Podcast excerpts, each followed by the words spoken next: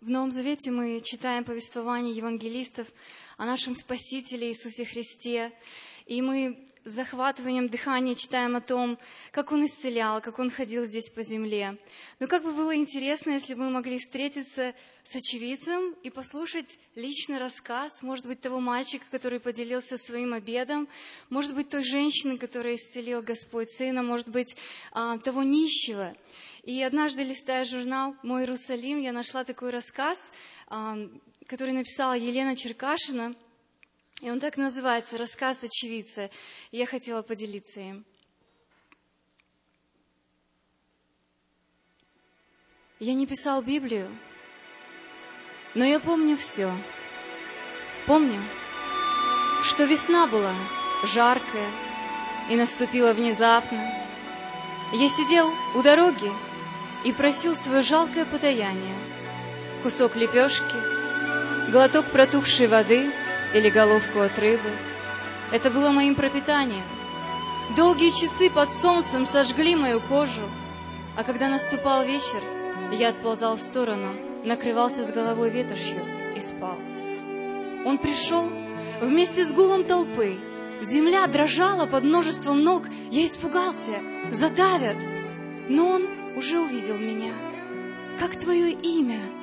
Склонившись, спросил. Я назвал свое имя и имя отца. «Хочешь идти со мной?» Я не знал, что ответить, но язык сказал «да». И я встал и пошел, не зная, куда иду, но чувствуя, что нет другого пути, только за ним и с ним. Душа моя вела меня, Знала она, что все в нем, единственном, и нет ничего, кроме него.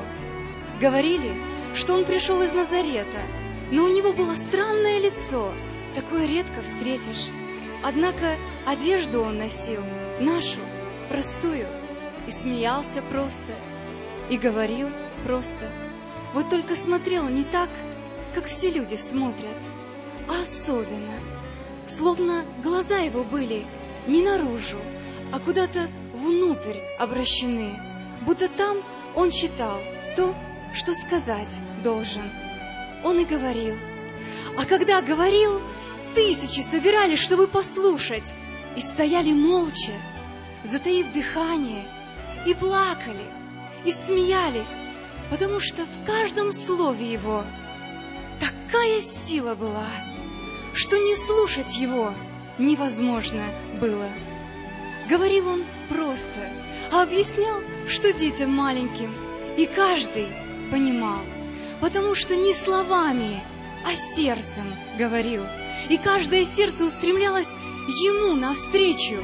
Где это видано, чтобы человек устами Бога проповедовал? А все же было. Иисус так говорил, и слушали Его. Помню, как бежали за ним, когда он проходил мимо, и как люди торопились пощупать и, подрог, и потрогать его, и как громко выкрикивали его имя «Иисус! Иисус!»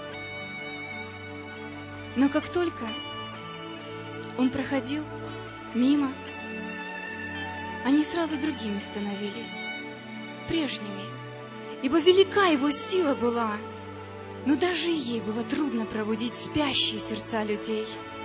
Меня все время вопрос мучил, какой он там, внутри, тот же человек, что и мы, или, может, как-то иначе устроен. Ходил и нарочно смотрел, как он ест, как спит, как руки держит. Пальцы тонкие были, сильные, плотник. Глаза терпеливые, мягкие, без жалости, без, без жестокости а на лице, на лбу, на щеках, в губах алых тишина стояла, потому и люди подле него успокаивались, спокойными да мирными становились. Ему невдомек было, откуда такая тишина. А я знал, потому что однажды наблюдал за ним, как он молился, и слышал слова, что обращены были к Отцу Небесному. Когда в миру страстей людских и замыслов адских проходить буду. Тишина Твоя и прощение пусть моими станут. вот такие слова, не моими устами, его сказано. Человек новый, необычный, и порой непонятно было, что хочет, чем живет, о чем говорит.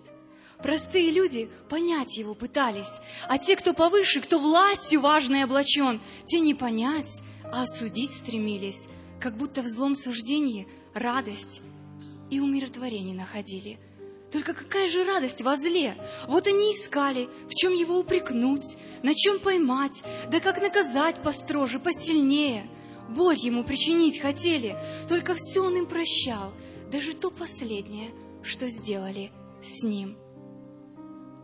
Умел ли он радоваться?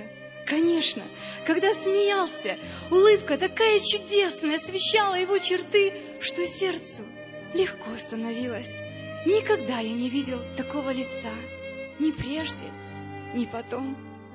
Когда он выбирал двенадцать, все стояли онемев, и каждый ждал, вот он выберет его.